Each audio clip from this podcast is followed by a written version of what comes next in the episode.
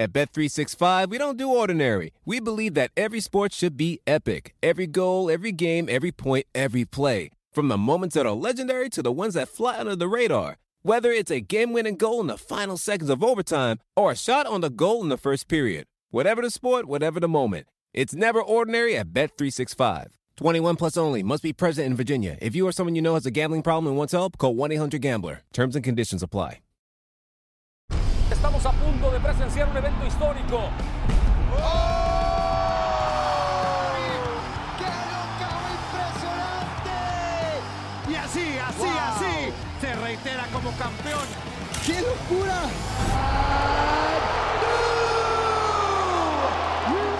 Yo vengo de un país en el cual muchas veces usamos el sí se puede, sí se puede, y a veces no lo logramos. Hoy se pudo, cabrón. Hoy se pudo, güey. The new UFC flyweight champion of the world, Brandon Moreno. Nice. Qué locura. Mira, ya, ya que pasó del evento, pasaron más o menos dos, tres semanitas y todavía se me sigue poniendo la piel de gallina cuando escucho el audio, cuando miro el video. ¡Qué locura! Bueno, señores, estamos aquí. Es el cuarto episodio de UFC Entre Asaltos. Estoy muy contento de regresar porque en el episodio pasado un usurpador, un ladrón, se tomó mi puesto. Víctor, ¿cómo estás? ¿Cómo te sentiste? ¿Cómo te quedó la silla, señor? Brandon, te, te- te- fíjate que pensé que me iba a quedar chica, pero quedó grande con el cinturón, compadre. No, no te creas, Brandon, fue un honor, carnal. Y te digo, veo cada programa, tu evolución, ahora de, de- en el podcast. Este, y mira, no sé si veas, pero aquí te dice honor, honor a quien honor merece. Canijo. A ver si me sale. Te sale, no hace falta llorar como Magdalena nada más y ya Y, va a y- quedar y igual. y pelear bien como tú. Bueno, no nada más vamos a estar Víctor y yo.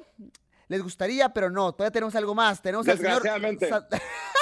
Ah, no tenemos creas, al no señor creas. Santiago Poncinibio. Santiago, qué mes que tuvimos el, en junio. Qué momento, Santi. Eh, no sé tú, como dice Luis Miguel, pero todavía tenemos la piel chinita después de ese 12 de junio que se hizo campeón este muchacho. Fue impresionante, hermano, la adrenalina que se vio en ese evento, escuchar los fanáticos y obviamente el cierre de oro con Brando Moreno haciendo historia, realmente fue de las emociones más lindas que me tocó vivir dentro del UFC y lo disfrutamos muchísimo. Sé que es difícil, Brandon, hablar de uno mismo. Este, y a ti no, no eres de ese tipo de personas que te guste hablar bien de ti, pero mira, honor a quien honor merece, carnal. Tengo una pregunta que esa es inevitable, carnal. ¿Qué se siente que te pongan el cinturón del UFC y ser el primer mexicano en tener esa, ese honor, en ganarse ese, ese cinturón? Nada, Víctor, es, es que sabes algo, yo creo que el momento fue todavía muchísimo más especial. O sea, de imagina, o sea, de entrada, ganar el cinturón es muy especial, no es algo, es una meta tan grande. Pero toda la historia, o sea, yo sé que yo desde, desde que comencé mi carrera profesional sabía que no iba a ser un, no sé, un Javib que se iba a retirar invicto y que iba a destrozar a todos. O sea, yo sabía que, que iba a tener que aprender a la mala, de que me iba a tener que caer, de que me iba a tener que perder algunas veces para, para saber cómo levantarme, aprender mis de mis errores. Y yo creo que todo esto que te estoy diciendo fue lo que hizo un momento, esos momentos tan especiales, o te- sentir el, sentir el, el- el cinturón, o sea, lo pesado que está, que esté Joe Rogan hablándote, en el momento que Bruce Buffer dice, I knew, no, todo ese- esa mezcla de situaciones hacen que la emoción crezca increíble, ¿no? Y, y, es cierto, o sea, no, no soy ese tipo de peleador que, no sé, por ejemplo, ande con el cinturón para todos lados. Tengo un poquito de traumas con eso porque yo me acuerdo cuando estaba más chico. eh, yo miraba peleadores de, no sé, por ejemplo, empresas locales que ganaban un campeonato local y andaban por el con el cinturón por todos lados, hablando de él, tomándose fotos. Y decía, oye, la verdad es que, o sea, sí, qué chido que ganaste el cinturón, pero, o sea, no has logrado nada. Obviamente yo sé que pues tengo el cinturón de la UFC, no es el, es el chido, es el chido del mundo. Entonces, pero no sé, me, me gusta simplemente mantenerme lo más simple posible y, y, pues mantenerme. Ibas bien muy bien, ibas muy bien, eh, y perdón que te interrumpa, ibas muy bien, cabrón, pero es el cinto del UFC, Brandon. eh. no, no te creas. ¿Sabes qué me gusta? Yo creo que encaja también con tu personalidad porque no tienes que caer en ese perfil necesariamente y está chido que, que, pues, que lo expreses de esa forma. ¿Qué piensas, mi Santi? Sin duda, no, me parece que habla muy bien de él, que siga manteniendo ¿no? su línea, su, comportamiento, que es lo, lo que vos decís, Víctor, sigue manteniendo, reflejando quién sos vos como persona, nosotros que tenemos la oportunidad de conocerte y, y qué lindo, ¿no? Desde mi lado poder tenerte como compañero, como amigo, saber la calidad de ser humano y lo que alcanzaste. Y la verdad que verte llevar el cinturón con la humildad, como a mí me pasa acá en el gimnasio tal vez con Amanda Núñez, que son atletas que están haciendo historia y siguen con su humildad, con la misma, igual que cuando llegaron al gimnasio, para mí eso habla mucho de la persona, ¿no? Eso quiere decir mucho, porque es muy fácil mantenerte humilde cuando estás ahí por las malas, pero cuando vienen las buenas y tenés todo a favor, mucha gente cambia. Y tú no lo hiciste, así que lo repito, habla muy bien de vos y más que felicitaciones por todo lo que estás haciendo, hermano. Miles de Ahora, gracias. Brandon, el cinturón es un tangible. Lo puedes traer, no lo puedes traer, lo, lo puedes tocar. Pero la sensación de ganar, esa no es tangible. Esa no Como cuando le ganaste a Luis, Es- le ganaste a Luis Smolka y ganaste el cinturón. ¿Qué conexión hay en cuestión de sensación, carnal? Ah, pero, o sea, imagina, o sea, es la sensación de Smolka, pero multiplicada por 100. O sea, Oh, ¿me entiendes? Es- es- La, la- píldora azul de, de Matrix. definitivamente, o sea, obviamente con Smolka fue bien especial mi debut y, y mi llegada a las grandes ligas oficialmente, porque anteriormente estaba en el de Ultimate Fighter, donde no me fue bien, pero ya estás ahí en el ambiente, estás, estás ahí con la, con la gente de UFC y ya te empiezas a empapar. Pero oficialmente, o sea, con Smolka fue mi llegada eh, eh, real.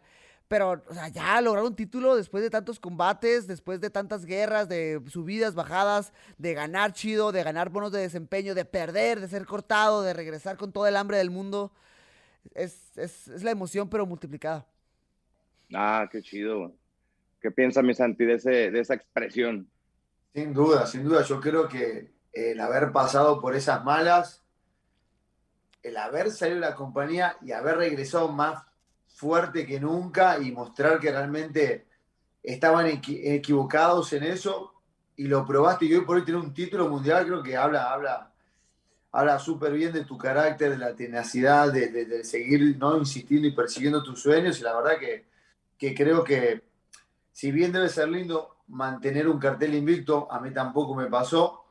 Eh, como vos decís, el caerte y el haber pasado por momentos tan malos y después llegar al título mundial, creo que, creo que lo hace muy valioso, ¿no? Le da, le da, le da un extra plus, ¿no? Porque cuando, cuando las cosas apretan, viste, mucha gente desiste y otros salen adelante. Y esos son los que hacen la diferencia. Lo hiciste, volviste más fuerte que nunca Yeah. y te transformaste en el uno. Eso pues.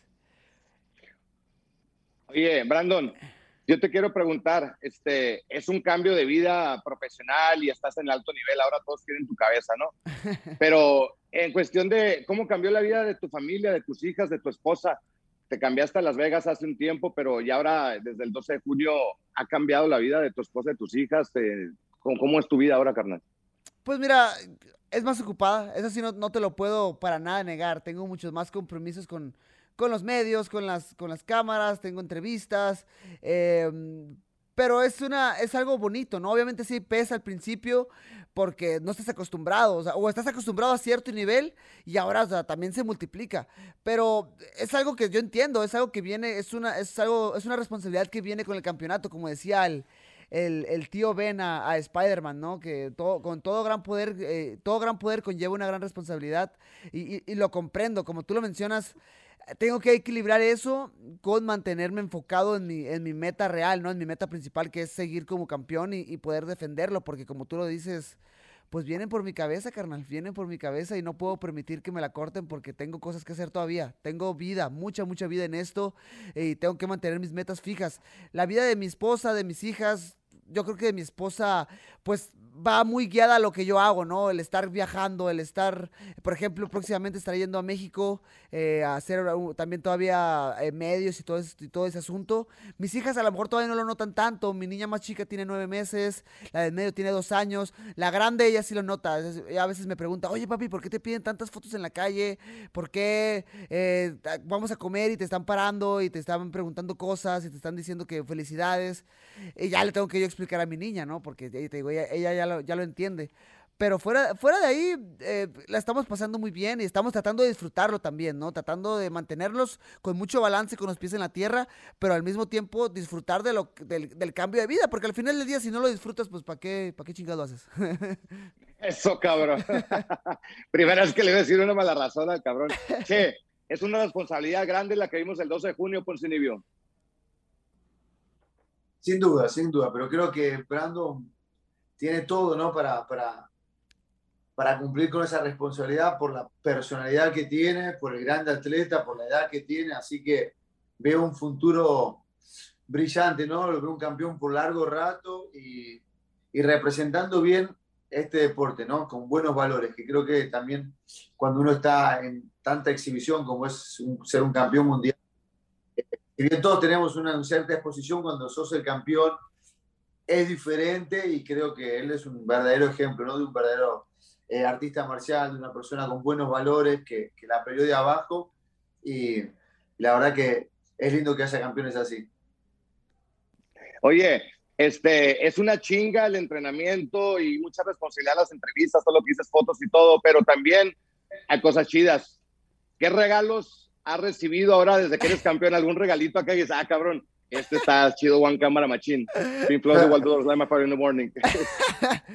no, mira, Víctor, la neta sí he recibido regalos chidos, porque te voy a decir que allá en, allá en, Arizona me regalaron una pintura, un artista llegó y me regaló una pintura que estaba muy bonita. Cuando llegué a Tijuana me hicieron una fiesta de recibimiento, otro artista me regaló otra pintura muy bonita.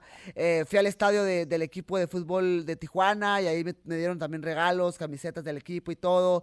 Eh, me regalaron unas bocinas gigantes, güey, grandes, bien bonitas, bien, bien chidas. el del, el del pesaje me regalaron una y después de que se acabó la pelea, el, el, vato estaba tan contento que llegó y me regaló otras dos, güey. Ten, ahí te van. Y dije, madre, no sé, no sé qué voy a todo eso. ¿Por qué tenía tantas, güey? ¿Se las chingó qué? Ya sé, se las robó todas. No, pero sí, me han estado llegando regalos chidos. Ahí Venom se, se reportó también y, y, y, y ah. más. Eh, y más. Em, obviamente se me olvidan las cosas, pero... Pero bueno, ahí está el asunto. Entonces, a lo que nos compete... Yo tengo uno. Yo te... Pero espérame, espérame. Este es primero para Ponce, miren. Este es Ponce Nibio. Se parece de leve, ¿ah?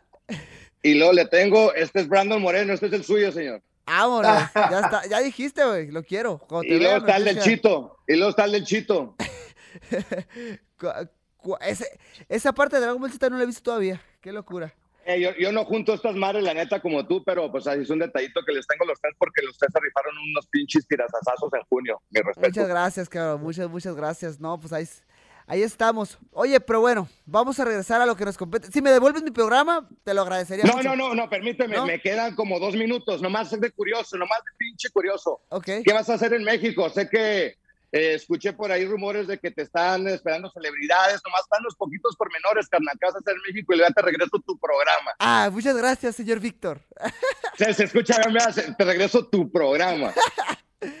Mira, vamos a ir a, vamos a ir a, claro que sí, compromisos con los medios, con los, con los principales medios deportivos allá en, en Ciudad de México. Vamos a conocer ciertas celebridades también. Vamos a ir a conocer al equipo. Eso no va a ser en Ciudad de México, pero es antes de. Vamos a hacer una paradita en Los Ángeles para ir a conocer al equipo de, fútbol, al equipo de, fútbol, el equipo la selección mexicana, la selección mexicana. Vamos a conocer a Canelo si todo sale bien. Ah, vamos a ir a conocer al, presidente también. Al boxeador, ¿verdad? Al boxeador. Al Canelas. Ah, muy bien, muy bien. Es que, es que... No, es que, no, es que, ¿sabes qué? Me acordé que Eugenio Derbez, Eugenio Derbez tiene un personaje que imita a Canelo Álvarez que se llamaba, que se llamaba el Canelas. Estaba chistoso. Sí, no, y sí, este fue un albur, pero para el que lo agarró, bueno, no albur, es un chistecillo, como diría Poncinibio. Sí. y, y así, entonces, estoy la verdad es que estoy emocionado, no se los voy a negar, compañeros, estoy emocionado por eso. No, pues qué chida, mucha suerte, estamos a estar siguiendo. Ahora sí, te regreso el programa. Pero, bueno, ya, ya, ya puedo, ya puedes devolverme mi programa o todavía. todo suyo, señor. Te rifaste, Víctor. Muchas gracias, canijo. Pues mira, vamos a hablar de lo que yo creo que ha estado haciendo muchísimo ruido desde que se anunció el combate, desde inclusive antes de que lo confirmaran, de que se viniera el rumor. La trilogía, esa tercera pelea entre Dustin Poirier y Conor McGregor. Vamos a hablar. La primera fue el 27 de septiembre del 2014, una pelea que fue en 145 libras, donde Conor McGregor venía con todo este hype increíble y noquea a Dustin Poirier en el primer asalto. Ya después, después de varios años, eh, muchas cosas han pasado. Eh, Conor McGregor cambiando su vida por completo, boxeando profesional en contra de Floyd Mayweather, siendo doble campeón. Eh, y un Dustin Poirier que sube de división a las 155 libras, le gana a todos, ya logrando hasta inclusive un, un campeonato interino por ahí. Entonces, en la segunda pelea fue en enero 24 de este año 2021, donde Dustin Poirier se lleva la pelea eh, en el segundo asalto, finalizando a Conor McGregor en una pelea increíble. Se viene la, la, tercera, se viene este próximo 10 de julio el UFC 264. Y aquí es donde les quiero preguntar a ustedes, compañeros. ¿Qué es lo que miran en este combate? ¿Qué es lo que Conor McGregor puede cambiar para llevarse el 2-1 en la trilogía? O si es que Dustin Poirier va a mantenerse con el trabajo duro y, se, la lleva, ¿no? Cierra la pinza con, con Conor. La verdad, creo que el enfoque de Conor es diferente, totalmente diferente. Él en la primera, en la segunda pelea, no te digo que lo subestimó, pero estaba pensando en otras cosas, venía pensando en un combate de boxeo tal vez, después de esta pelea, había hecho una pelea hacía un año, pero contra Cerrone, que no creo que represente realmente un reto del, del nivel de lo mejor de la división. Entonces, creo que el tiempo de pelea, un poco la falta de distracción y un poco el menospreciar, ya que él había tenido una primera pelea donde lo noqueó fácil a Dustin Poirier, hizo que se dé este resultado. No voy a decir que no tiene chance de ganar Dustin. Claro que no, él es un peleador muy bueno que tiene muchas herramientas, pero yo lo vi un poco desplicente a Conor McGregor y creo que vamos a tener un Conor McGregor diferente en esta tercera pelea. Un Conor McGregor que sabe que tiene que ganar, tiene mucho en juego. Otra derrota le, le pesaría muchísimo. Está rankeado número 5 hoy dentro de la división de peso ligero. Entonces, eh, es la trilogía, o sea, una derrota sabe que le pesa mucho y creo que vamos a ver la mejor versión de Conor McGregor, que ahora sí está 100% enfocado en ganar este combate y que va a venir muy bien. Ahora, Dustin también está... Hay más, hay más, cabrón.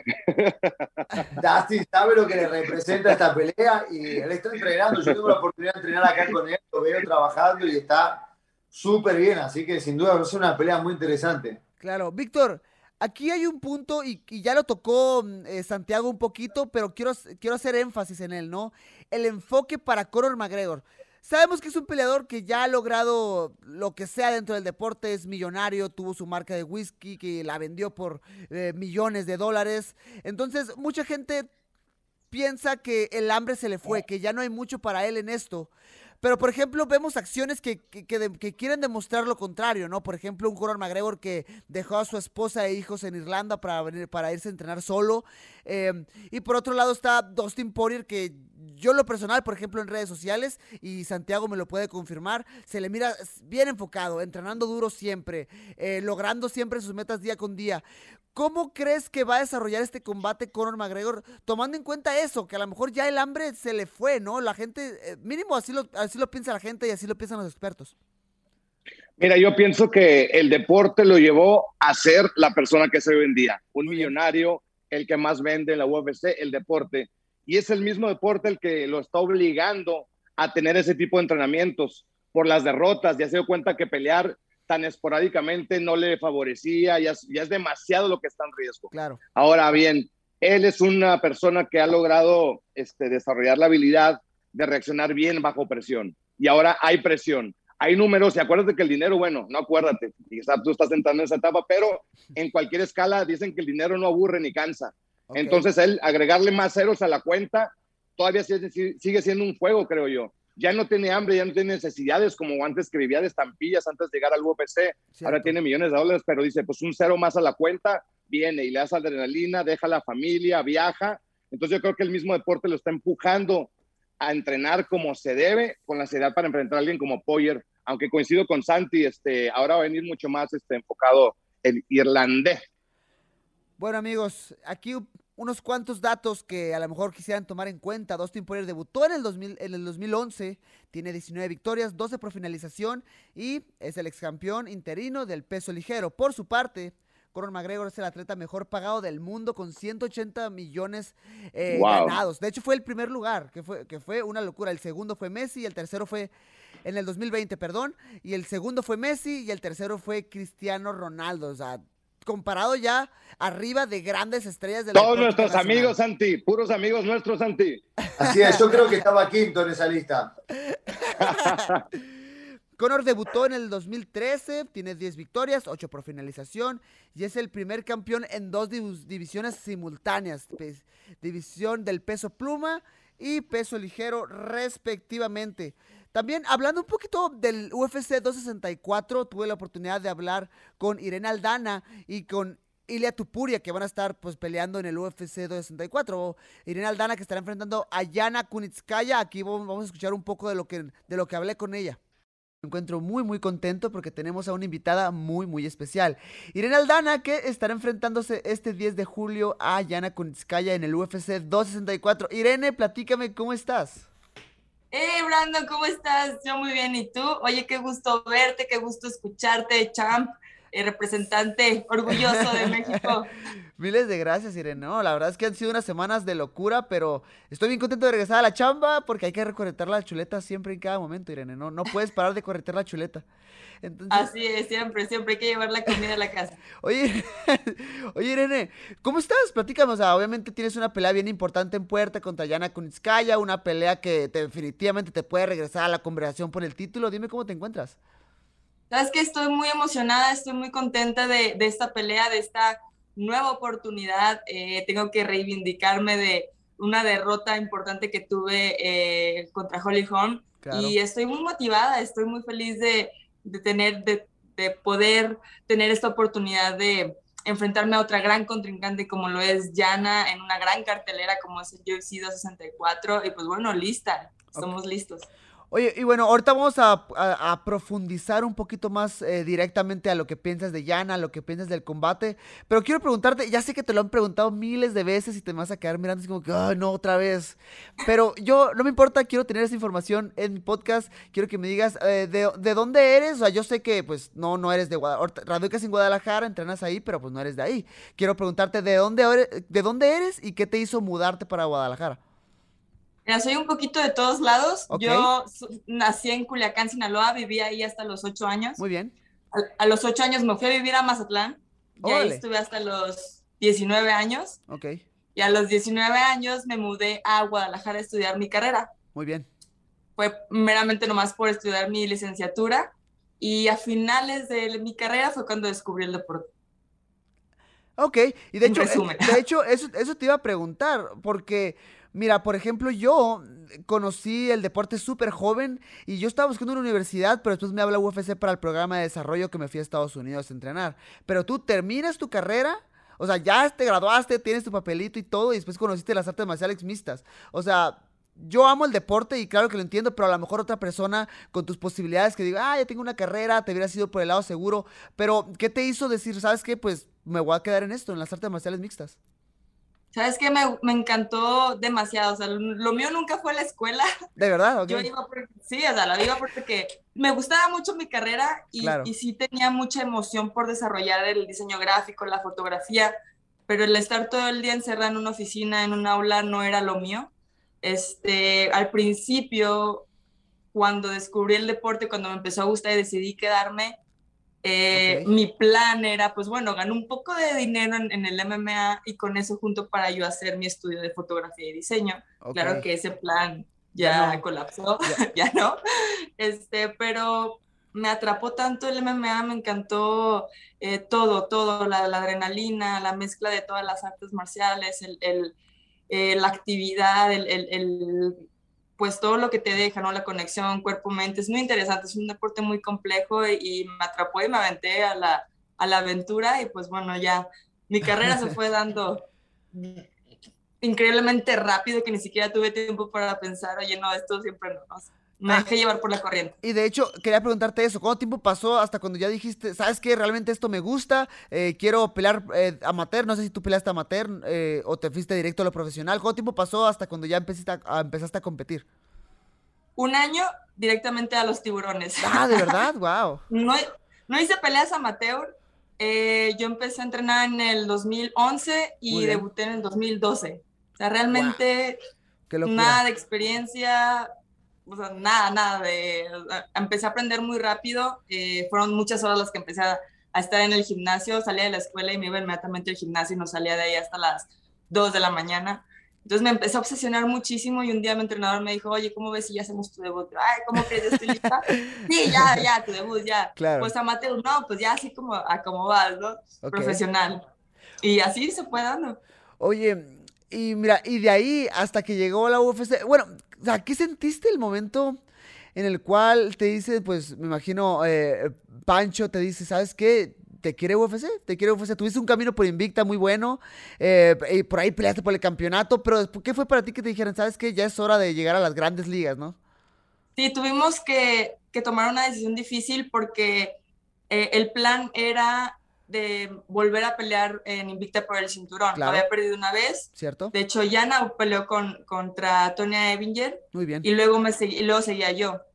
Este, y justo en ese Inter, mm, tuvimos la propuesta de UFC y yo tenía esa espinita de que todavía quería el cinturón de Invicta, ¿no? Pero pues era UFC, ¿no? No puedo dejar pasar esa oportunidad y, y, decidimos tomar, tomar este, pues bueno, el, el, el, contrato con UFC y creo que tuvimos, fue lo correcto. Y pues bueno, no te imaginas, pues muy emocionante. fue tan emocionante que perdí mi debut en UFC porque estaba muy, muy emocionada. Ey, pero si no, si no me equivoco, fue pelea de la noche esa, ¿no?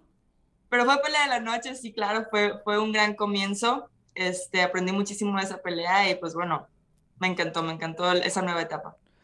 Bueno, de hecho, eso, exactamente eso te iba a preguntar, ¿cómo te sentiste? O sea, toda la experiencia, ¿cómo fue vivir tu primer Fight Week, las primeras fotos, el uniforme, todo ese tipo de experiencias? Te, digo, te pregunto porque, no sé, mucha gente, ahorita últimamente por lo que pues, me ha estado pasando por el campeonato y, y, las entrevistas y los muchachos nuevos, me preguntan qué sentiste y todo esto, trato de contestar, pero quiero que tú les platiques a otros esos nuevos peleadores, esas nuevas generaciones que vienen llegando, ¿no? ¿Qué sentiste tú? Pues yo siempre digo que es una montaña rusa de emociones. Claro. En esa, esa semana en especial la disfruté mucho. Muy bien. Estaba disfrutando cada momento. Me acuerdo que en la pelea veía mi nombre, veía las luces, veía al público, veía a Bob veía todo más o menos mi contrincante que estaba enfrente, ¿no? Porque estaba, estaba muy emocionada por todo, porque dije, oh, esto, esto es real, ¿no? Lo estoy viendo ahorita. Este, al mismo tiempo estaba muy nerviosa, este, de todo, de todo, o sea, es, la cabeza se va para todos lados. Es una locura, pero la verdad es que sí. La verdad, yo en lo personal fue algo muy similar. Estaba nervioso y contento y no me interesaba con quién iba a pelear. Miraba a Bruce Buffer, las cámaras. Era una locura. Bueno, te prometo que ya no te voy a preguntar esas preguntas que te preguntan todas las entrevistas. Bye. Vamos a pasar un poquito a, ya a tu pelea, ¿no? Como tú me platicabas, pues es cierto, vienes de una derrota, pero o sea, es una derrota en contra de Holly Holm, que es una ex campeona que tiene muchísima experiencia. Venías con una, una lesión en tu pie, si no me equivoco. Entonces, a lo mejor no te dejó brillar como hubieras querido, pero tienes de nuevo esta oportunidad contra Yana, que es la número 5 de la división y que te puede mantener ahí, y que te puede mantener o tu nombre puesto en la lista. Platícame qué es lo que opinas de Yana como, como peleadora, que a mí lo personal se me hace una peleadora muy balanceada, a lo mejor no especialista en algo exactamente, pero se me hace una peleadora muy técnica en todos lados. Sí, es una peleadora muy completa y se me hace muy padre porque es un reto más para mí el hecho de ok, tengo que estar lista. Siempre ha sido un, objetivo principal estar lista para todas las áreas, ¿no? Ser una peleadora completa y tener contrincantes que sean así de completos, claro. pues te hacen estudiar de igual manera todas las áreas, ¿no? Striking, lucha, reja, piso, todo, ¿no? Muy bien. Y, y creo que viene es una peleadora muy fuerte, físicamente muy fuerte. Este, tiene mucho hambre de, de ganar, así que, sí que quiere seguir subiendo en el ranking. Claro. Este, ahora, ahora a mí me toca tratar de, frenarla, no defender ese, ese número 4 que tengo en el ranking. Este, y creo que va a ser una pelea muy emocionante, muy entretenida. Y eso que dices es, bien interesante porque, por ejemplo, no sé, vas con un luchador que, le, o sea, sabes que es luchador 100%, pues te dedicas al campamento a, entrenar tu lucha así al máximo, ¿no? Pero como una peleadora como Yana, que, que tiene su striking, tiene su jiu-jitsu, tiene su lucha, pues es un entrenamiento muy general, o sea, obviamente súper fuerte, pero muy general, tratando de abarcar todas las áreas.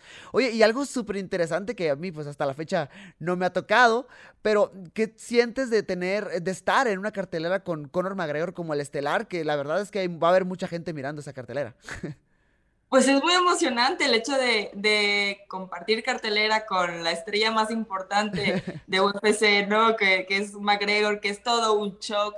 Estoy muy, tengo mucha curiosidad de ya vivir la Fight Week para saber qué, qué se va a sentir estar al lado de, de todo el, el, cotorreo de McGregor, ¿no? De todo ese entretenimiento que, que nos da McGregor.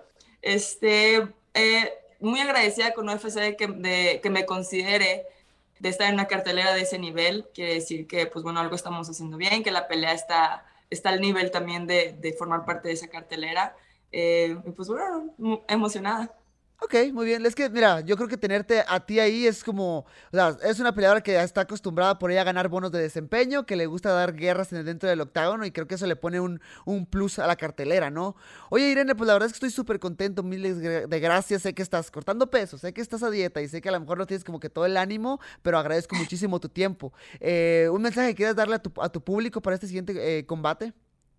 No, pues gracias a ti, la verdad que cortando peso, ¿no? Siempre es un gusto platicar contigo. Gracias. Y pues nada, decirles a, todos, a toda mi gente que muchas gracias por seguirnos apoyando, a todos los latinos en general, a México en especial.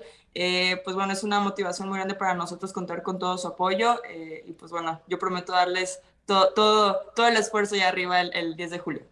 Oye, una, última pregunta que se me estaba escapando, porque eres, eres una peleadora que, o sea, que se mira que vives los colores al 100% de tu equipo de Lobo Gym, y yo he visto últimamente cómo ha crecido el equipo inmensamente, obviamente está Alexa, pero por ahí está Diego López, está Alessandro, estás, estás tú, obviamente. Quiero que me digas qué es lo que significa para ti entrenar con todas estas personas y aparte, pues, representar los colores de Lobo.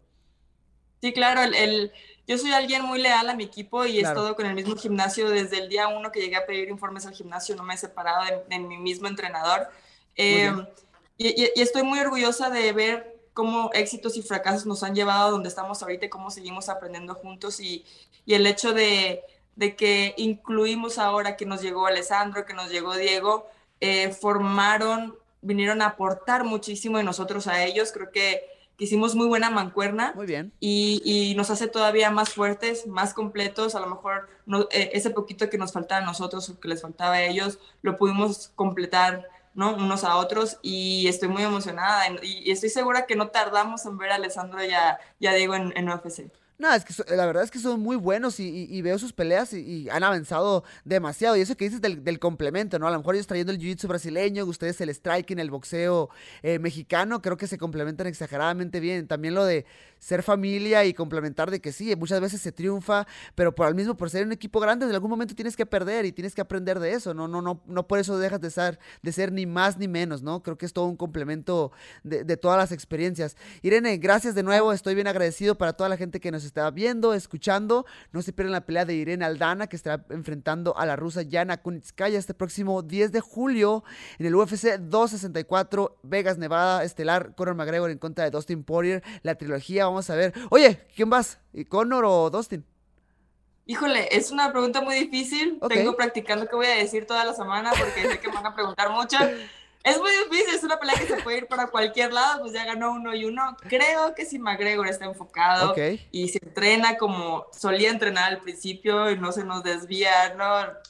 Pegándole a autobuses y, y tomando alcohol. Yo creo que eh, podemos ver de regreso ese McGregor. Okay. Pero bueno, también Dustin tiene, tiene un corazón muy grande y, y, tiene esa hambre, ¿no? De, de ganar. Entonces creo que va a estar muy interesante. ¿Tú con quién vas?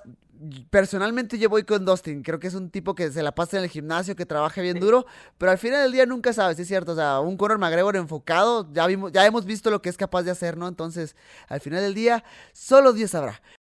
Bueno, ahí están las palabras de la mismísima Irene Aldana. Que bueno, ella es la número 4 en el ranking del peso gallo de femenil. Es la segunda con la mejor defensa de derribo con 93.5%. Enfrente de ella estará Yana Kunitskaya, que viene con dos victorias consecutivas y es, el ex, campeona de peso gallo de Invicta FC. Irene, que viene de una derrota ante la ex campeona Holly Holm. Y Kunitskaya, que viene de una victoria en contra de Caitlin Vieira, una peleadora que ya enfrentaron las dos. Y, bueno, también Irene Aldana eh, logró la, finalización en contra de la brasileña, ¿no? Compañeros, ¿cómo notan este combate? ¿Cómo ven un Irene Aldana que pues viene de, tener una, prueba bien dura en contra de, Holly? Y por su parte con que poco a poco ha ido formando, eh, se ha ido formando dentro de la división y que viene de dos victorias. Me gustó, me gustó lo que dijo Irene Aldana, que precisa la victoria después de haber caído contra Holly Holm, que no es para menos una vez campeona, con mucha experiencia, pero ella siente esa presión. ¿Y cómo se está preparando? ¿no? Ella dijo, Kunitskaya es una atleta que buena en todo, hace de todo un poco, no es una atleta unilateral, una atleta que me toque preocupar por defender la lucha y listo, no, es una atleta que tuvo una evolución a Radelona, tiene lucha, golpea en pie, entonces creo que esta pelea a Irene la está ayudando a, a forjarse una mejor atleta en todas las áreas y vamos a ver una mejor versión. También porque viene de perder, viene sintiendo esa presión de que precisa la victoria y como bien decís, está arranqueada número 4 enfrentando a una Kuniskaya que viene creciendo, viene de victoria, arranqueada número 5, una victoria la rimaría de nuevo esa oportunidad por el título que tanto anda buscando. Así que creo que vamos a ver una buena versión de Irene Aldana. Víctor, la pelea pasada de Irene, ella comentaba que tuvo una, una, lesión, una ruptura del pie, si no me equivoco, la cual no la dejó desarrollar el combate como ella quisiera. ¿Cómo la ves en contra de una Yana Kunitskaya? Que es cierto, es una peleadora muy general, como lo dijo en la entrevista y como lo acaba de mencionar, eh, muy eh, eh, Santiago, perdón. Es una peleadora que te, que te maneja bien el striking, que te maneja bien la lucha y el jiu-jitsu, pero no es especialista realmente en, nada, ¿no? Es muy general. ¿Cómo ves el área del striking, donde sabemos que Irene Aldana es especialista? Pues tiene una excelente defensa de derribo, Irene. Y luego también, Este, pues las pinches, las pinches lesiones, ¿no? Desgraciadamente esa pelea era del más alto calibre contra Holly Holm y las lesiones son antes de la pelea y durante la pelea es algo que jamás te vas a poder quitar encima ninguno de los dos peleadores. Ya pasó tiempo, ya se ya está este, sana Irene. Ahora yo creo que hay, que hay que poner ojo en algo, Brandon Santi. UFC 264, Conor McGregor en la, este, este, en la cartelera. Es invitada a esa gran fiesta, o sea, hay que poner ojo en dónde está siendo agregada Irene Aldana en su regreso, que es un evento muy especial. Yo creo que lo que ella menciona de, de vivir el Fight Week este, con un Conor McGregor, a ver, siempre se dan cosas tanto en la media, en las, los, medios, todo eso, ¿no? Entonces, en cuestión de carreras, se iban a topar en, Invicta, fue campeona Kuniskaya. Ahora se están topando ya en las ligas mayores, ya las dos con la, digamos, con una carrera muy madura, así es que yo estoy muy interesado en ver esa pelea, realmente este, me gusta mucho las condiciones y más por la defensa que tiene Irene del derribo y, y el striking, que sin lugar a dudas es de lo mejor que existe en México, Lobo Jim yo lo que le comentaba a Irene es que a pesar de la derrota contra Holly, una victoria contra Yana la mantiene ahí, mantiene su nombre eh, por la conversación por el título, ¿no? Sabemos que ahorita Amanda es una peleadora durísima, pero, o sea, Irene es muy buena, Irene es, real y su strike es de verdad, lo que tú mencionas de la defensa de derribo es increíble, porque como peleador te ayuda a poder desarrollar tu estilo. Y eso es buenísimo en, en el plan de juego en medio de la pelea, ¿no? Bueno, eso fue Irene Aldana. Por otro lado, tenemos al español, Ilia Tupuria, que tiene dos victorias en la UFC. Llegó a la UFC, ya tiene con dos ganadas, entonces quiere mantener ese paso, tiene una pelea dura en contra de Ryan Hall, pero bueno, tuvo también la oportunidad de hablar un poco con él y aquí está lo que nos dijo. Tenemos a un invitado muy, muy especial, este peleador que viene de España, Ilia Tupuria, que viene 2-0 en la UFC. Ilia, dime, ¿cómo estás, hermano? Pues la verdad que súper contento de poder conversar con un grande como tú. Es un honor para mí estar aquí con ustedes. Hermano, lo agradezco muchísimo. No, nada, yo estoy súper feliz de, hablar contigo, ¿no? Entonces, oye, viene una pelea súper importante para ti. Como ya lo había comentado, vienes 2-0 en la UFC, entonces quieres continuar esa buena racha. Pero antes de hablar un poquito de la pelea, quiero preguntarte, pues para la gente que no te conozca, ya sé que a lo mejor te han estado preguntando mucho esto, pero hey, me gusta tener esta información en mi, en mi podcast también, ¿no? Entonces la necesito. Eh, platícame de qué parte de, España eres? Yo vengo de, la comunidad valenciana y vivo exactamente en Alicante, que es una ciudad pequeña que estamos como enfrente de Ibiza. Ok. Y es un lugar precioso, la verdad. Tenemos playa, buenos lugares para visitar y es precioso, la verdad. Oye, yo la verdad es que tengo tiempo ya queriendo ir para España. Obviamente ahorita con todo esto del COVID, pues se, complica todo, ¿no? Pero primero me dé la oportunidad de la vida y, quiero ir a conocer para allá. Oye, platícame tus inicios en el deporte. O sea, obviamente a lo mejor en España. Imagina, yo, me, yo lo pongo en mi situación con México, que a lo mejor es un deporte nuevo para el país. Quiero preguntarte a ti cómo se vive eso en España. Quiero preguntarte a ti cómo iniciaste en el deporte. Bueno, pues yo soy de origen de Georgia, mis padres son de origen de Georgia, nací en Alemania entonces, mis comienzos en el deporte fueron en Georgia, que empecé con la lucha grecorromana okay. y estuve compitiendo ahí por un par de años. Y después nos mudamos mi, mi hermano y yo con mis padres a España y quería seguir con el mismo deporte que era la lucha grecorromana, pero en España no era un deporte muy conocido y por casualidades de la vida encontramos con el gimnasio eh, donde estamos entrenando hoy en día, que es el Climen Club.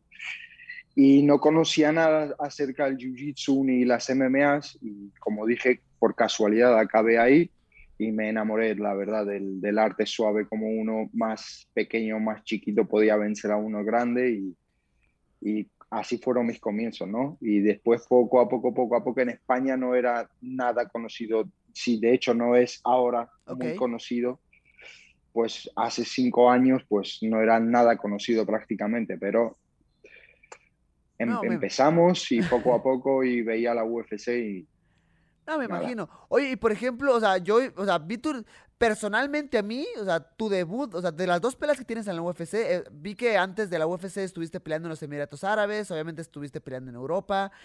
De las dos peleas que tienes en UFC, la que más me gusta fue tu debut, porque vimos a un Ilia Topuria muy completo, o sea, vimos que había striking, vimos que había lucha, vimos que había posicionamiento a ras de lona, que había jiu-jitsu brasileño. O sea, me dices que tu base es, la lucha grecorromana. Dime cómo fuiste desarrollando tus manos, cómo fuiste desarrollando tu jiu-jitsu. Pues en el gimnasio donde yo entreno son especialistas en el jiu-jitsu brasileño. Muy bien. Em, y, empezamos a entrenar ahí. La verdad que hay un nivel muy grande. Tenemos cerca de 22 o 25 cinturones negros y la verdad que tenemos la gran suerte de poder entrenar ahí. Y de ahí sacamos y evolucionamos lo que es el jiu-jitsu brasileño. Y el boxeo no estaba muy desarrollado y, junto a mi hermano como que me empecé a desarrollar viendo videos en el YouTube. La verdad que no entrené mucho en gimnasios de boxeo ni nada, solamente iba a hacer sparring y evolucionamos así todos en equipo y hasta el día de hoy, ¿no? Venimos evolucionando así en el boxeo e intento, siempre intento de parar, eh, entrenar todas las actividades por separado, no me gusta entrenar solamente llegar al gimnasio y entrenar solamente MMA, ¿no? Intento entrenar todo por separado, el jiu-jitsu por separado, la lucha por separado, el boxeo por separado. Ya cuando nos metemos en el training camp, ahí sí que intento ah, ya hacer la mezcla de todo. Súper bien. Oye, no, la verdad es que sí, o sea, tu boxeo se ve increíble. obviamente creo que más en la segunda, donde puedes acabar a tu oponente, esas combinaciones atacando arriba, después terminando con el cuerpo. Yo personalmente lo, me encantó verlo. De hecho, tengo una, historia chistosa porque peleaste con un muchacho que, trabaja con mi, con mi equipo de, manejadores y estaba en su casa viendo la pelea y mi, manejador así como que, oh, maldita sea. Y yo digo que, ups sorry, pero buena combinación. Grande. Oye. Fue al estilo mexicano. Sí, oye, eh, sí, eh, la verdad es que sí me encantó. Fue uppercut y gancho al cuerpo, si no me equivoco. Sí, sí, sí, sí, fue un uppercut, gancho al cuerpo y lo acabé arriba. Y ya lo acabaste con el recto. Oye, ¿cómo, platícame tu, primer contacto con la UFC, ¿cómo fue para ti? Pues obviamente la, la noticia de que UFC ya te estaba buscando y que ibas a debutar en la promoción.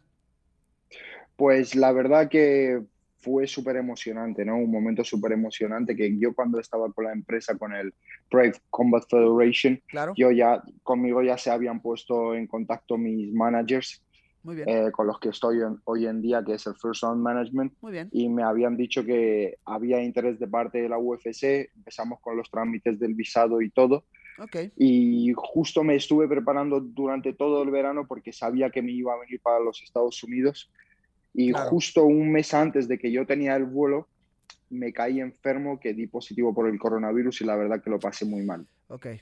Lo superé, salí, di negativo y me llamaron al segundo, al tercer día y me dijeron, hey, ¿quieres debutar en ocho días en la UFC? Y la verdad que ni siquiera me había recuperado del malestar, ¿no? Pero lo tuve que aceptar. Sabes que las oportunidades así no, no, se, no se pueden pues desaprovechar lo tuve que aceptar, cortar el peso en ocho días, todo, pero gracias a Dios salió todo bien.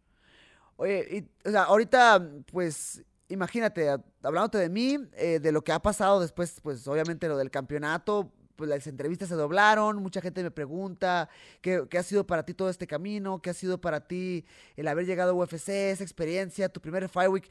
Y he querido estar preguntándole esto a los peleadores, o sea, que le platique a las demás generaciones, a la gente que va llegando. ¿Qué fue para ti, o sea, tu primer Fight Week, eh, tus primeras entrevistas para la UFC, eh, tu primera toma de, fotos, el uniforme, todo? Platícame qué fue para ti todo eso, caminar rumbo al octágono por primera vez. Pues la verdad que fue todo súper emocionante, ¿no? Porque cuando yo empecé a entrenar las MMAs en, en, en, España, para la gente era como algo imposible llegar a la UFC desde España. Mm, de hecho, mucha gente decía que para llegar a la UFC que había que ir a los Estados Unidos, que no se podía llegar desde España. Yo mm. cada vez que hacía una entrevista, yo siempre decía, y es lo que siempre sigo diciendo, que da igual donde estés, da igual de dónde vengas, si tú quieres algo y trabajas y de verdad te sacrificas y dentro de ti sabes que te estás sacrificando, no que delante de la gente, yo ya lo he experimentado que hay un Dios arriba y tu recompensa llega, ¿no?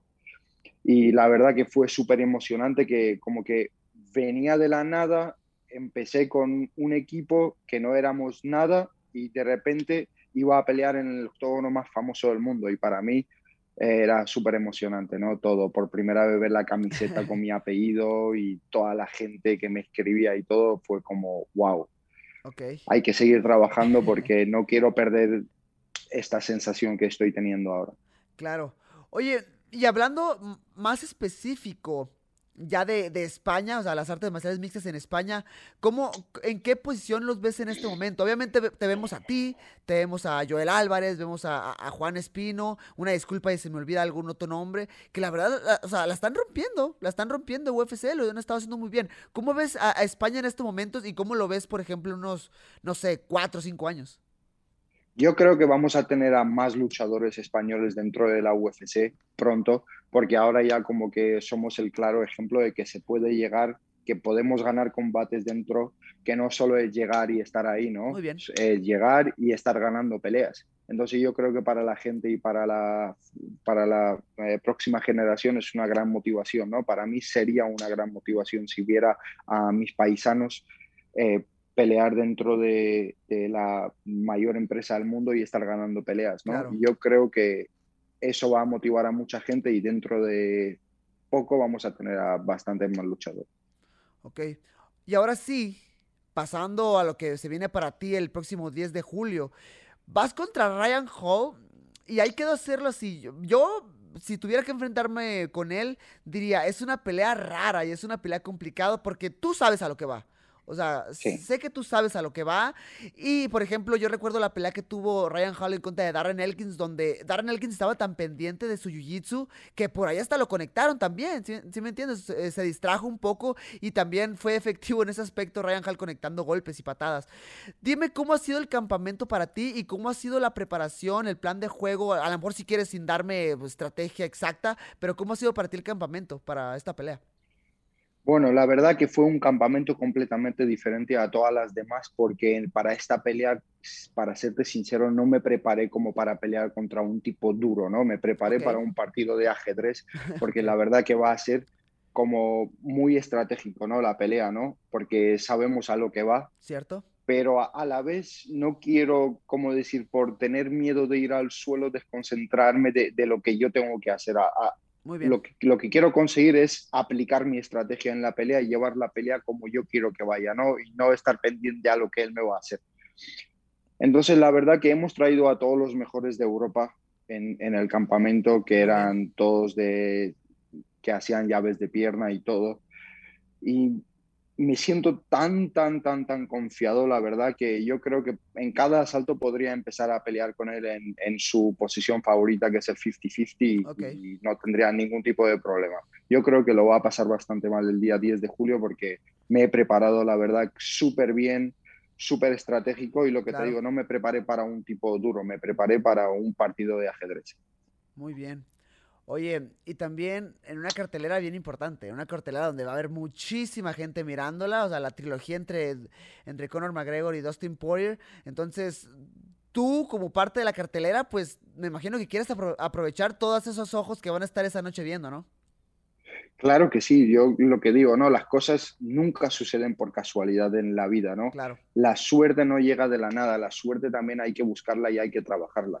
Y para mí, como, decirte, pelear con Ryan Hall, por supuesto, es un combate, cualquier combate en la, dentro de la UFC es difícil, es un combate difícil, pero para mí como pelear en el suelo y el jiu-jitsu es como que no me sorprende. Lo, lo, llevo haciéndolo desde los 15 años, fui cinturón negro a los 21, me ruedo todos los días con cinturones negros de diferentes estilos.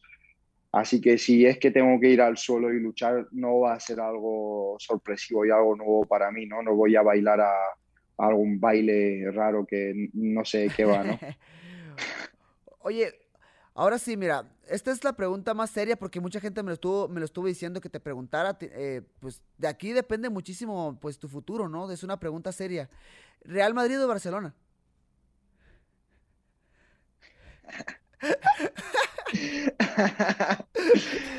Digo, ¿qué me va a preguntar que, vaya a hacer? Eh, normalmente hago, hago esta, esta técnica que depende quién me lo pregunte, le pregunto, ¿tú de qué equipo eres? Me dice, de Real Madrid, pues yo también lo soy, yo también soy de Real Madrid.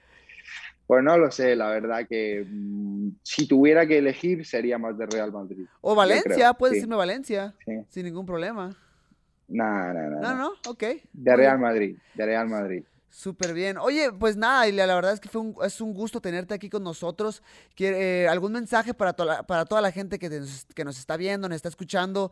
Que por ser em, países de habla hispana, que hablamos español, pues sentimos cierta empatía. O sea, también hay mucho apoyo de los españoles hacia los mexicanos y viceversa. Entonces, ¿algún mensaje para todas esas personas que se están escuchando en este momento? Pues ante nada agradecerle a todo el mundo que me manda los mensajes tan positivos, siempre me siento más que agradecido con, con toda esa gente. Después hay muchos que me preguntan de qué hay que hacer para llegar a la UFC, a ti también te habrá pasado, yo siempre a todos le digo lo mismo, no hay secretos, no hay ningún camino escrito ni dibujado, ni mucho menos. Cierto. El único secreto que hay es confiar en ti mismo, trabajar, da igual de dónde vengas, da igual si tienes guantes o no, no los tienes, tú trabaja confía en, el destino y tu momento va a llegar. Cierto, gimnasio feo, gimnasio chiqui eh, gimnasio bonito, lo que quieras, tienes que seguir chambeando hasta, el final. Ilia, de nuevo, de hecho te vi ahí en el, en el Apex este fin de semana, pero no, no tuve el gusto de saludarte porque pues estaba Yo te vi, te he visto ahí con la televisión y no quise molestarte, pero habrá sido, había sido un placer poder haber podido sacar una foto o algo, pero la próxima vez pienso molestar. No, ni creas, ¿no? La, la producción está brava, nos regaña con todo. Eh, pónganse a trabajar, que para eso les pago. Ilia, miles de gracias. En serio, aprecio muchísimo tu tiempo. Te deseo todo el éxito en tu, en tu próximo combate. Para toda la gente que nos está escuchando, eh, no se pierdan el combate de Ilia que va a ser este próximo 10 de julio en el UFC 264. Ah, última pregunta. ¿Con quién vas? ¿Conor o Dustin? Yo creo que va a ganar Conor McGregor. Yo creo que esta vez ha pasado un poco más de tiempo en el desierto y, yo creo que le va a tocar la victoria. Bueno, ahí, bueno, ahí está la, a quien le baile tu puria, señores. Fue un gusto haber estado con ustedes. Nos vemos a la próxima. Un placer. Y bueno, esto fue lo que nos dijo Ilia eh, Topuria en cara a lo que se viene para él el próximo 10 de julio en el UFC 264. Qué locura, compañeros, todo esto que se ha venido para los españoles, ¿no? Vemos a, Joel Álvarez, a Juan Espino, al mismo Topuria. Eh, una disculpa si me va algún nombre, pero creo que esos tres españoles lo han hecho exageradamente bien dentro de la UFC.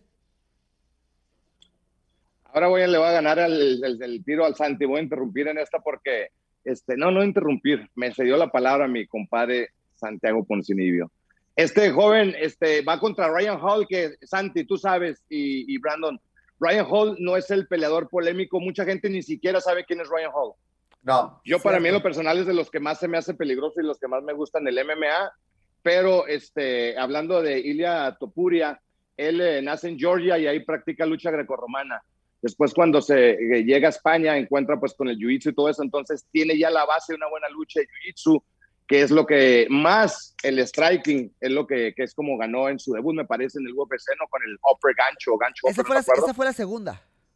La segunda. Bueno, tiene, tiene la pegada y tiene la, base de lucha romana. El jiu-jitsu creo que va a ser buena pelea porque Ryan Hall es una amenaza contra quien sea de la visión, contra quien sea.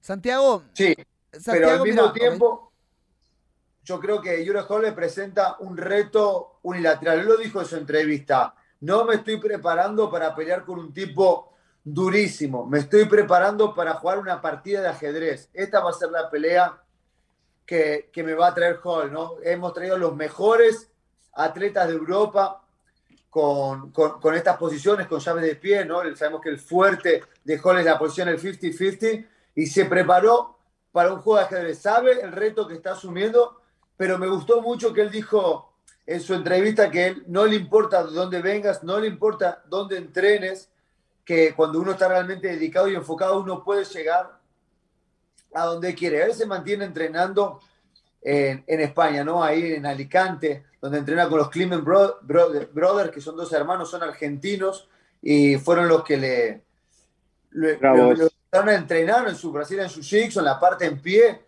y realmente es muy lindo que él se mantenga en su lugar original donde él se movió y mantenga su campamento. Lo está haciendo muy bien. Tuvo dos peleas impresionantes donde, como lo decía Víctor, se vio muy completo. Buen juego a ras de lona, buena pegada, poder de knockout, fuerte físicamente. Lo veo con un potencial inmenso y un muy buen test en una cartelera de oro, ¿no? Donde va a haber muchos ojos puestos. Sabemos que donde pelea McGregor hay muchísima envidia, así que una oportunidad muy buena para Tapuria. Qué locura. Mira, creo que es una pelea interesante, complicada para el español, porque Ryan Hall, como de hecho tú lo mencionaste, eh, eh, Víctor, es un peleador que la verdad no mucha gente conoce, es un peleador que no habla mucho, que es serio, se mantiene bajo radar, pero es súper peligroso porque él sí es un especialista real del jiu-jitsu brasileño, le encantan las llaves de pie eh, y por lo mismo que los peleadores están súper pendientes de que no te ataque las piernas, de que no te agarren alguna llave, se empiezan a descuidar. Recuerdo muchísimo la pelea en contra de Darren Elkins, que le mencionaba a Tupuria, donde eh, Darren Elkins estaba tan pendiente de la, del jiu-jitsu de, de, Hall que de repente le empezó a conectar patadas, de repente le empezó a conectar golpes. Entonces, eso es peligroso. Vamos a ver cómo lo maneja el español, que viene, está invicto. O sea, en su carrera profesional tiene 10 y 0, 10 ganadas, 0 perdidas, y en la UFC está con dos victorias, una por eh, finalización, por KO. Entonces es un peleador que en la primera mostró unos recursos increíbles en el suelo, en la lucha, en el striking, y ya en la segunda demostró mucho poder, ¿no? Porque finaliza su oponente. Por su parte, Ryan Hall no le hemos visto tanto. De hecho, ha tenido cierta inactividad, pero él lo ha comentado. Dicen que no quieren pelear con él porque muchos peleadores saben el peligro que representa Ryan Hall, no es una locura. Es un peleador que solamente tiene cuatro peleas en la UFC, todas, todas victorias, y fue ganador de la temporada 22 del The Ultimate Fighter. Entonces, bueno, que dato curioso, esa, esa temporada 22 estuvo Conor McGregor, ¿no? Conor McGregor en contra sí, y nomás, nomás solo como detalle eh, técnico, va compartiendo con ustedes, a veces está mucho más cabrón enfocarte en el especialista de una sola disciplina que uno que es muy completo porque tienes que repasar todo, porque de todos modos tienes que repasarlo, quieras o no, como peleador de MMA, pero cuando te vas a una sola disciplina, a veces no tienes el tiempo de llegar a ese nivel. Es un Dos meses, tres meses. Entonces, eso es lo que hace más interesante esta pelea. Este, ver si Topuria puso las piezas juntas este, y a la hora de desarrollar el combate puede alcanzar ese nivel. Este, entonces, esa es pelea para no perderse. Cierto. A España. Vamos a España. Una pelea más en el UFC 264 este próximo 10 de julio.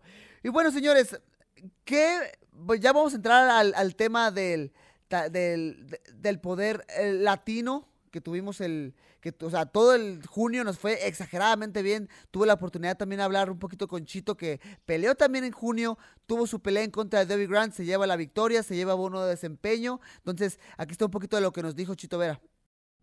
Bueno amigos, ahora que estamos aquí con Chito Vera, hermano, muchas gracias por tomarte el tiempo de, tomar la entrevista. Sé que estás a punto de subirte al vuelo, vas, a tomar un vuelo en este momento, entonces miles de gracias. Canijo, ¿cómo estás? ¿Cómo te sientes después de tu victoria eh, con tu pelea en contra de Dewey Grant?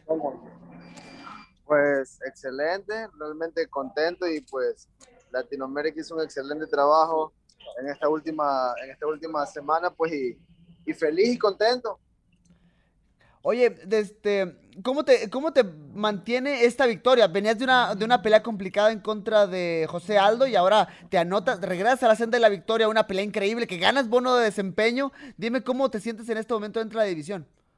Pues increíble, siento que subí un par de escalones en los rankings, pues y así fue. Y, ahora pues esperar la próxima pelea que, seguro va a ser grande y, y ya listo para, para lo que se viene. Vimos que pediste a, a Dominic Cruz de, darse ese combate. ¿Cuándo te gustaría volver? ¿Cuándo te gustaría acomodarte? Yo creo que esa es la pelea que se va a hacer la próxima y pues ya esperando a ver si la acepta y, tengo entendido que la UFC le va, le va a hacer llegar el mensaje. Perfecto, Chito. Chito, una disculpa, no te quiero quitar, no te quiero quitar más el tiempo. Sé que estás, estás, estás literalmente, a la gente que nada más está escuchando el audio, está Chito literalmente subido en el avión a punto de acomodarse en su asiento. Entonces se está viendo medio raro ahí, toda la gente lo está multando a ver. Entonces, Canijo, miles de gracias. Oye, última, última, pregunta. última pregunta, Chito. ¿Qué va a hacer con tu bono de desempeño? ¿Qué va a hacer con el bono? comprarte un par de Legos. Eso pues. Ya, ¡Ey! Quedó grabado, canijo. Quedó grabado, güey. Uh, Ándale, pues, Chito. Colección. Chito, un abrazo, canijo. Buen viaje. Un abrazote. Nos vemos pronto. Nos vemos pronto. Bueno, esto fue lo que nos dijo Chito Vera, nuestro compañero de transmisiones entonces, quiero dar un, repaso, ¿no? tuve, yo tuve el combate, Santiago tuvo la oportunidad de, pelear también ahí contra Baeza, en la misma cartelera estuvo Claudio, Claudio Puelles, que también se lleva la victoria, Chito Vera, con la pelea en contra de David Grant, Julia Ávila, el pasado, el pasado evento finalizando el mes de junio, cinco victorias, tres bonos por desempeño, un campeonato y Julia Ávila ganándola a una peleadora exageradamente buena como lo es Julia Stoliarenko, sometiéndola inclusive, que Stoliarenko en su récord tiene muchísimos sometimientos y Claudio Puelles por su parte ganando por decisión unánime en contra de Jordan Levitt. ¡Qué locura! ¿Qué, realmente, ¿qué decir, no? Obviamente puedo hablar de mi caso personal, pero Quiero preguntarte a ti, Santiago, ¿cómo has vivido este mes? Que también, hacer el énfasis de que al equipo de transmisión de, UFC en español, pues nos llevamos todas las canicas, ¿no? Así es, nada, fue muy lindo. La verdad, tuve la oportunidad de, comenzar con esta racha ganadora, con esa guerra ahí con Baeza y después todo lo que nombraste, ¿no? Victoria tras victoria, seguiste con el título, después Chito, pues es la misma noche que yo también se una muy buena victoria Realmente Idabla también tuvo una finalización espectacular sobre una finalizadora, le dio su propio veneno. La verdad que enhorabuena ¿no? para el departamento de UFC en español, que tuvimos tres peleas seguidas de los tres analistas principales, tres victorias, tres bonos, un título mundial. Creo que ni en inglés ha pasado eso. Muy...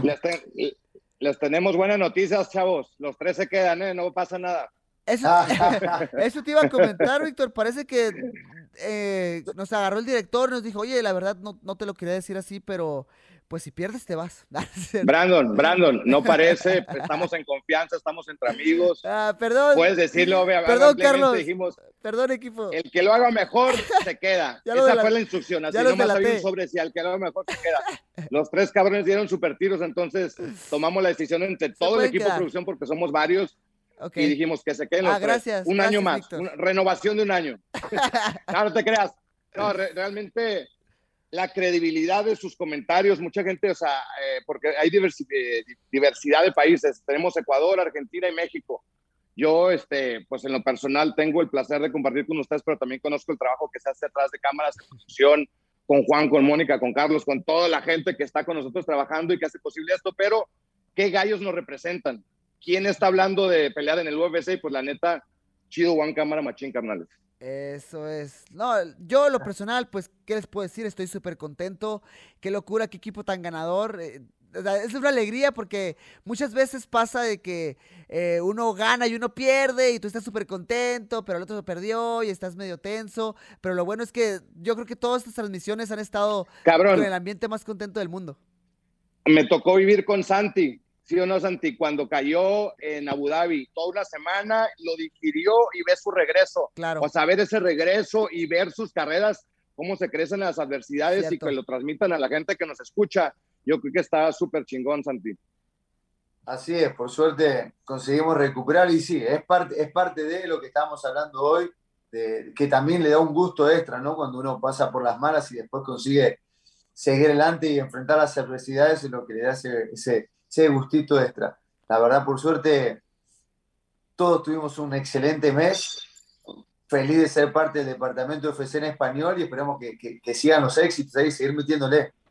Hay que seguir chambeando por eso definitivamente, señores. Y, o sea, eso fue, eso fue junio, pero ya también viene julio y me pone bien contento que cada vez hablemos más y más de más talento latinoamericano. Va a estar peleando Irene Aldana, del que estuvimos hablando el día de hoy. Va a estar Ile Tupuria, que no es latino, pero por el idioma sentimos una conexión con España, ¿no? Por el habla hispana. Y también estará peleando eh, Montserrat Conejo, que pues estará enfrentándose contra una brasileña muy dura y estamos seguros que está trabajando durísimo. Entonces se vienen cosas buenas para todo Latinoamérica, para España. Entonces esténse pendientes, señores. Eh, vamos a cerrar con esto, vamos a cerrar con las predicciones. Porque estas, estas predicciones, por ejemplo, las apuestas, están mucho más cerradas que lo que era antes. Yo vi, yo vi las apuestas hace una semana y estaba como favorito Dustin Poirier. Ahorita ya me pasaron el dato que está ya un poquito más parejo. Pero bueno, quiero empezar contigo, Santiago. Quiero que me des tu predicción para, solamente para el estelar del UFC 264. Dustin Poirier en contra de Conor McGregor, la tercera se me hace bien difícil. Tengo mucho cariño de Dustin Porre, compañero de entrenamiento, es amigo realmente. Pero igualmente creo que Dustin está en su mejor momento. La confianza que le dio la victoria sobre McGregor, está entrenando súper bien, se lo ve muy enfocado, muy fuerte. Eh, creo que tiene todas las armas para volver a ganarle a Conor McGregor y volver a llevarse la victoria. La tercera es la vencida, dicen Víctor a, acá los mexicanos decimos así, pero obviamente cada quien tiene uno y una. ¿Quién se la lleva? ¿Quién se lleva la tercera? Yo, fíjate que independientemente de las trayectorias, me gusta lo que McGregor aporta al deporte. Lo que ha hecho, hay gente que le caga, yo sé, entiendo eso, pero también aporta un chingo. ¿Por qué? Porque nos ve mucha más gente, llega más masas, este, las derramas indirectas algunas veces benefician me enteré que ayudó a un equipo de, no sé de, qué, de algún deporte en su país. Entonces, eh, yo creo que me gustaría mucho que gane Conor McGregor y ya le ganó la primera vez en 145. Mi teoría es que en 145 es la, la división de McGregor donde debería regresar, pero ahora en 155 va una y una. Lo sabemos bien. Cierto. Eh, es malandro, Conor McGregor tiene también, es malandro, o sea, es millonario ahora, pero viene de un origen, de un enfoque muy frío y calculador el cabrón. Entonces yo me quedo con el irlandés, creo que va a ganar con McGregor. Ok, muy bien. Bueno, yo la verdad es que estoy con Dustin. Yo estuve con Dustin en la pelea pasada y creo que vuelvo a estar con él. Simplemente porque respeto muchísimo al peleador que trabaja duro, ¿no? Que se mira siempre enfocado, que está siempre en el gimnasio. Yo a él, o sea, ¿cómo darle la contraria a un peleador que se mantiene mejorando y mejorando día con día? La pelea que ganó mm, eh, Conor McGregor fue en 145 libras, pero Dustin en 155 se mira completamente diferente. Es un animal completamente distinto y creo que se va a llevar la tercera eh, Dustin Poirier, no sé en qué round, creo que vuelve a finalizar, está demasiado eh, potente eh, el diamante Dustin Poirier, entonces creo que finaliza a lo mejor por ahí del tercero, cuarto, creo que él mismo lo dijo, entonces vamos a ver, ya están las, las predicciones, déjanos ustedes también los mensajitos diciendo con quién se quedan, con quién van ustedes. Y bueno, señores, ya nos vamos, fue un gusto estar con, con todos ustedes que nos ven, que nos escuchan, Víctor, Santiago, gracias por compartir Dale. señores, de nuevo. Un placer, un placer estar con todos nuestros fieles seguidores, amantes de las artes marciales mixtas, y los estaremos viendo ahí en la transmisión del UFC 64. Voy a estar con ambos dos. Para mí va a ser un placer por estar narrando este evento histórico. Brandon, Santi, felicidades, gracias por la invitación otra vez y ahí disculpa por tomar eh, la silla prestada, mi querido Brandon. Un honor, un honor, Víctor, para, para serte sincero, un honor, canijo. No, tú eres un, un, maestro, ¿sabes? Un maestro para mí en este rollo del micrófono. Entonces, miles de gracias, miles de gracias. Eh, amigos, recuerden que aquí Víctor, Santiago van a estar transmitiendo el evento completamente en vivo, de hecho, van a estar ahí en el evento mirando en primera fila las acciones. Recuerden que en, recuerden que en Latinoamérica las transmisiones serán por ESPN. En México, las preliminares estarán viéndolas por Fox Sports y el main card estará por Star Premium. Y en España estará DAZN transmitiendo las dos partes, el evento preliminar y el evento estelar. Entonces, así queda. Señores, les mando un fuerte abrazo, miles de gracias. Y recuerden que eh, el pago por evento va a ser por, en, Estados Unidos, ¿no? Entonces, señores, gracias por escucharnos, gracias por vernos, los agradezco muchísimo. Esto fue UFC Entre Asaltos. Estamos a punto de presenciar un evento histórico.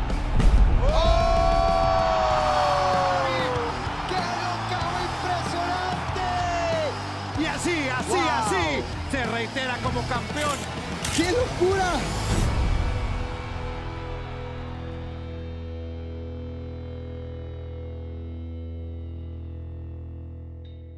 At Bet365, we don't do ordinary. We believe that every sport should be epic. Every basket, every game, every point, every play. From the moments that are legendary to the ones that fly under the radar. Whether it's a three pointer at the buzzer to tie the game or a player that goes two for two at the foul line. Whatever the sport, whatever the moment. It's never ordinary at Bet365. 21 plus only. Must be present in Virginia. If you or someone you know has a gambling problem and wants help, call 1 800 Gambler. Terms and conditions apply.